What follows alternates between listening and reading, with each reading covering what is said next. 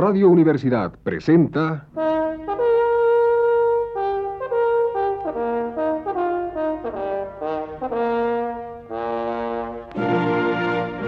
Testimonios.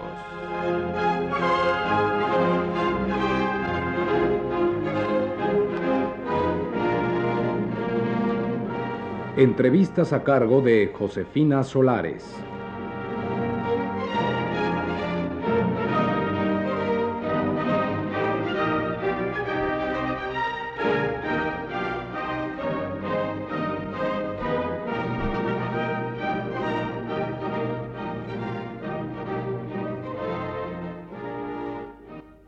Ocasión está nuevamente con nosotros Kazuya Sakai, quien continuará hablándonos de la literatura japonesa. Señor Sakai, en un programa anterior usted mencionaba el problema de los escritores suicidas en el Japón y usted hablaba también de que el concepto de la muerte es la raíz del problema y que es un poco diferente al que tenemos aquí en Occidente. ¿Qué nos podría usted decir sobre esto?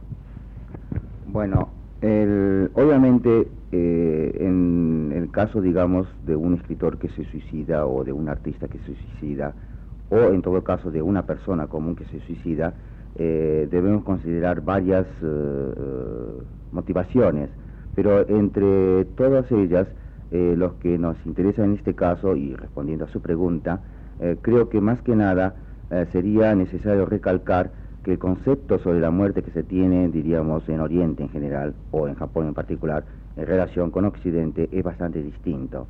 En primer lugar, eh, en Japón no existe, diríamos, la tradición mm, a la manera cristiana del sentido del pecado, o digamos que eh, el suicidio en sí constituye un pecado.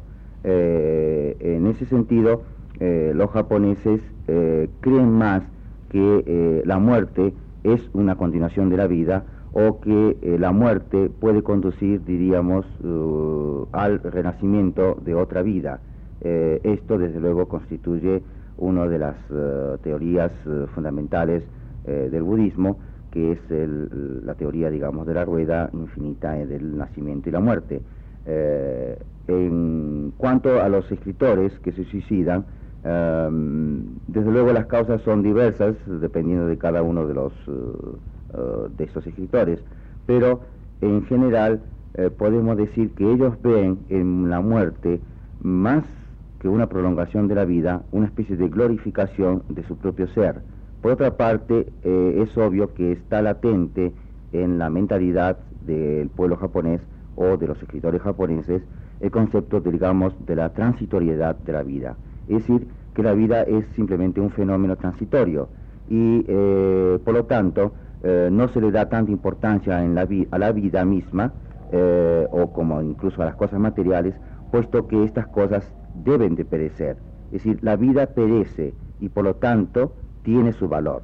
En ese sentido, eh, tanto es así que la apreciación, diríamos, de la belleza constituye justamente recalcar aquellos aspectos de la naturaleza que van a perecer y que por eso mismo tienen belleza, o tienen, diríamos, o una belleza eh, especial para los japoneses, un sentido especial para los japoneses.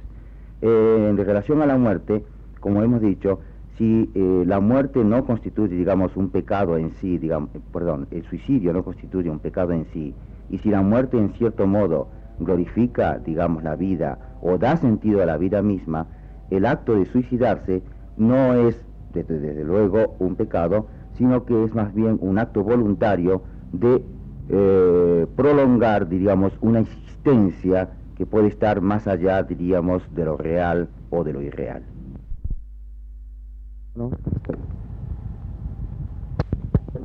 ¿Y cuál es la literatura occidental que más se conoce en Japón?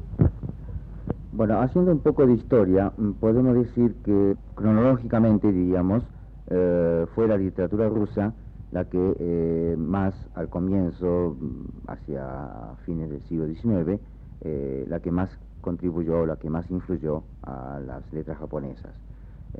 Luego, las letras alemanas, desde luego la francesa y muy especialmente la inglesa.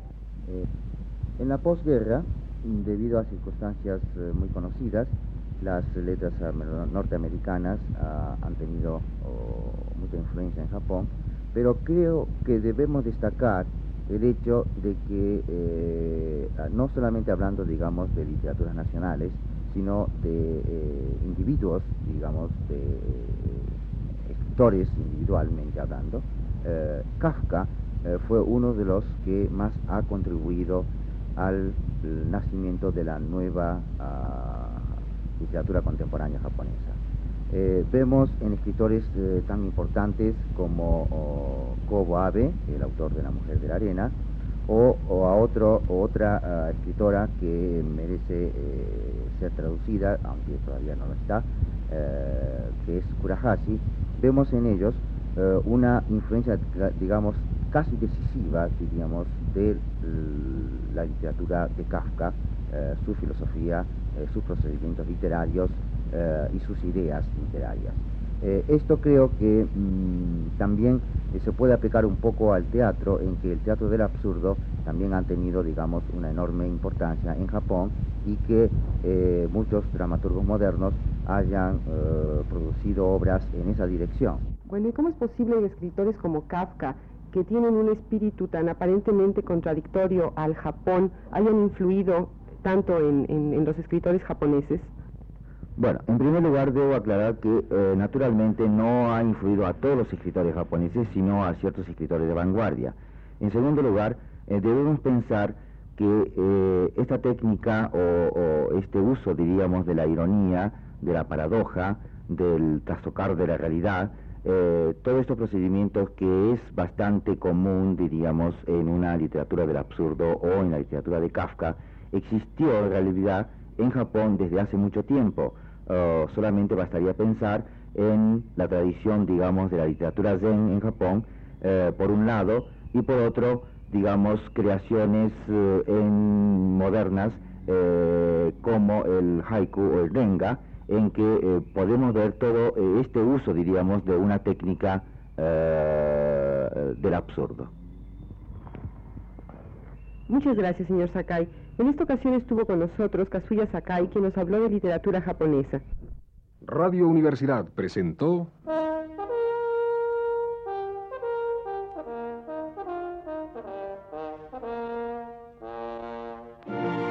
Testimonios.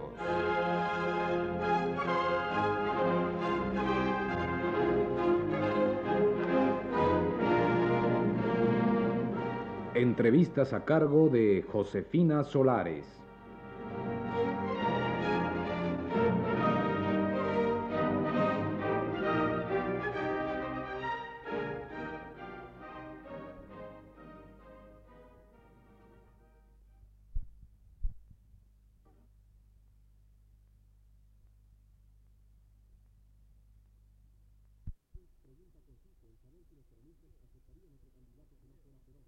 Montevideo. La Convención Nacional de Trabajadores del Uruguay continuará en esta semana organizando diversas movilizaciones de protesta y de reclamo de mejores salarios.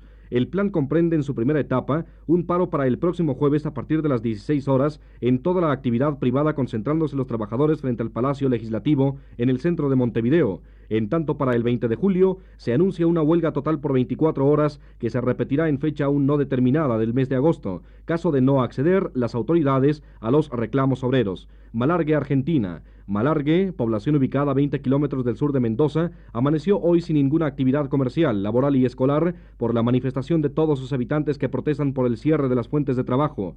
En esta medida de fuerza, unos 3.000 pobladores ocuparon el Palacio Comunal y una emisora local. Efectivos de la Gendarmería los desalojaron poco antes del mediodía de hoy en forma pacífica. Caracas, por lo menos seis personas murieron víctimas de la fiebre amarilla en la región selvática de Barinas, al suroccidente de Caracas, según se informó hoy en fuentes enteradas de la capital venezolana.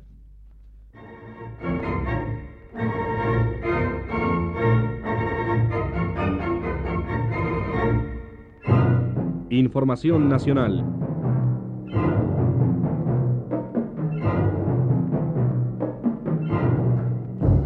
Todas las inversiones industriales que se programen para el segundo semestre del presente año serán orientadas hacia los nuevos polos de desarrollo que está creando la actual administración, según informó ayer el ingeniero Jorge Murguía Blancarte, presidente de la Asociación de Industriales del Estado de México.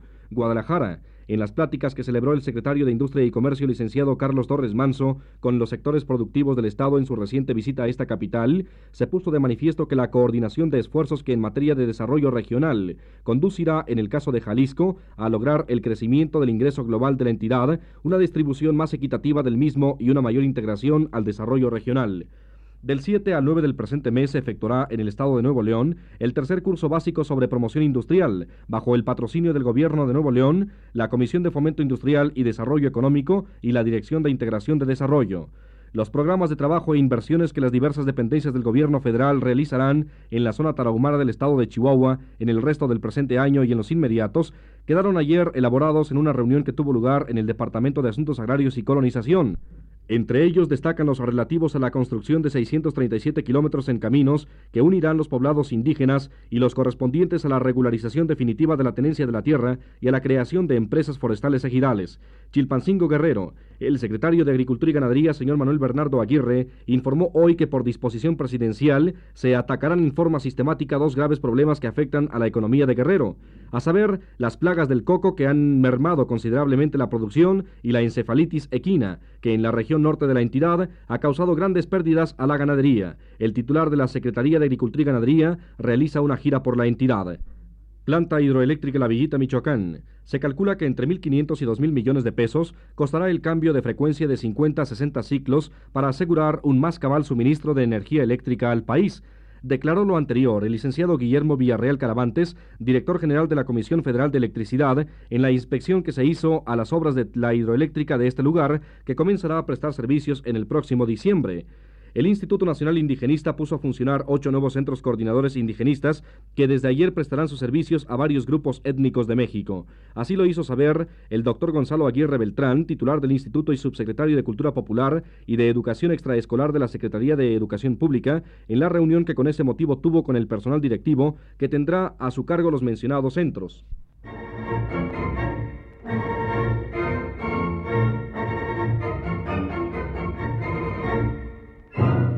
Información de última hora.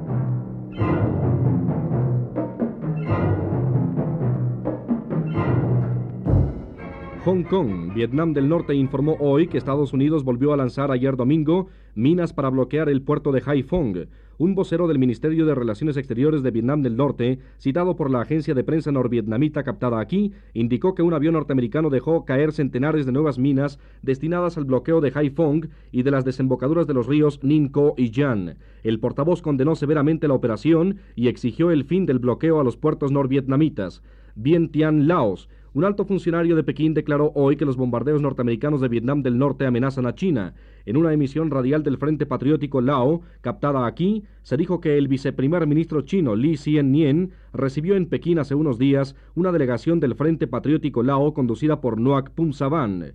Durante el discurso de recepción, el dirigente condenó la escalada norteamericana en Indochina, señalando que los bombardeos amenazan la seguridad de China y son una grave provocación contra el pueblo chino. Li Xiannian reiteró, según la radio, el apoyo de China a los pueblos indochinos hasta la victoria final, cualquiera que sea la situación que se produzca. Mientras tanto, en Washington, el periodista norteamericano publicó hoy en el Washington Post una carta de un grupo de presos políticos brasileños amenazados de exterminación. Las autoridades brasileñas están transfiriéndolos a otras prisiones situadas en las regiones más inaccesibles, primero para aislarlos y luego para exterminarlos uno a uno, señalan los presos. La dictadura brasileña, escriben, se propone asesinar en esas cárceles a todos los presos considerados como los más activistas. Se quejan también porque el arzobispo de Sao Paulo, Monseñor Paulo Evaristo Arns, no fue autorizado a visitarlos. Los presos iniciaron una huelga de hambre para protestar.